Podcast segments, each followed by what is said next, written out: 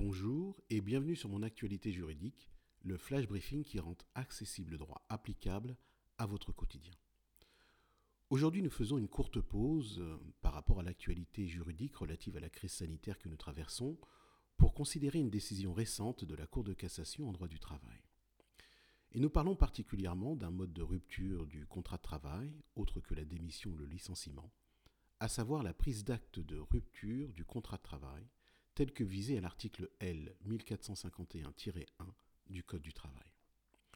Pour faire simple, la prise d'acte consiste pour le salarié qui reproche à son employeur des manquements suffisamment graves pour empêcher la poursuite du contrat de travail, à rompre unilatéralement le contrat et à saisir le Conseil des prud'hommes afin qu'il statue sur les conséquences de cette rupture. Si les manquements invoqués par le salarié sont justifiés, la prise d'acte produira les effets d'un licenciement injustifié et l'employeur versera alors au salarié l'indemnité de licenciement, les indemnités compensatrices de congés payés et de préavis, l'indemnité pour licenciement injustifié et éventuellement des sommes diverses dues en cas de rupture du contrat comme l'épargne salariale ou les primes. En revanche, si les manquements invoqués par le salarié ne sont pas justifiés, la prise d'acte produit les effets d'une démission. Dans ce cas, le salarié verse à l'employeur une indemnité compensatrice de préavis et perçoit l'indemnité compensatrice de congés payés et éventuellement des sommes diverses dues en cas de rupture du contrat comme l'épargne salariale, les primes, comme nous l'avons indiqué précédemment.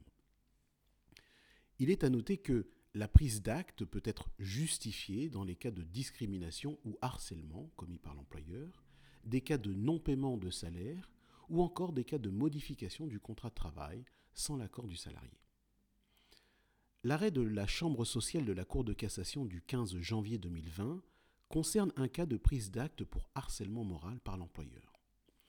Dans les faits, un salarié embauché en 1972 reprochait à son employeur de lui faire subir depuis 1992 des actes d'intimidation, d'humiliation, de menaces et lui reprochait également une surcharge de travail. Du fait de ces actes, le salarié faisait valoir son droit à la retraite et justifiait un tel départ comme la conséquence du harcèlement moral de son employeur. Le salarié saisissait également le Conseil des prud'hommes en 2014 afin qu'il statue sur les conséquences de la prise d'acte de rupture. Le Conseil lui donnait gain de cause et jugeait qu'il avait fait l'objet d'un licenciement injustifié. L'employeur décidait donc d'interjeter appel. Dans un arrêt du 20 juillet 2018, la Cour d'appel jugeait également qu'il s'agissait d'un licenciement injustifié. Ainsi, l'employeur décidait de se pourvoir en cassation. Devant la Cour de cassation, l'employeur rappelle que la prise d'acte d'une rupture du contrat de travail n'est justifiée qu'en cas de manquement suffisamment grave de l'employeur qui empêche la poursuite du contrat de travail.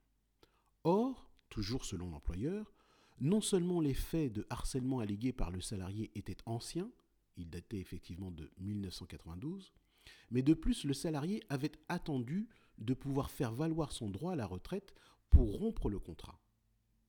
L'employeur conclut donc que les manquements allégués par le salarié n'ont pas rendu impossible la poursuite du contrat de travail. Il sous-entendait donc que si cela avait été le cas, le salarié n'aurait pas attendu la possibilité de prendre sa retraite pour prendre acte de la rupture du contrat de travail. Eh bien, la Cour de cassation n'a pas été de cet avis. Elle répond en effet que la Cour d'appel ayant constaté que le salarié avait été l'objet depuis 1992 de nombreux actes constitutifs d'un harcèlement moral l'ayant conduit à l'épuisement et à l'obligation de demander sa mise à la retraite, la Cour d'appel donc a pu décider que la persistance de ces manquements rendait impossible la poursuite du contrat de travail. C'est donc en raison de la persistance des manquements pendant 20 ans que la prise d'acte de rupture du salarié était justifié. Voilà, c'est tout pour aujourd'hui. Je vous remercie pour votre écoute. Je vous souhaite une bonne journée. Prenez soin de vous et des vôtres.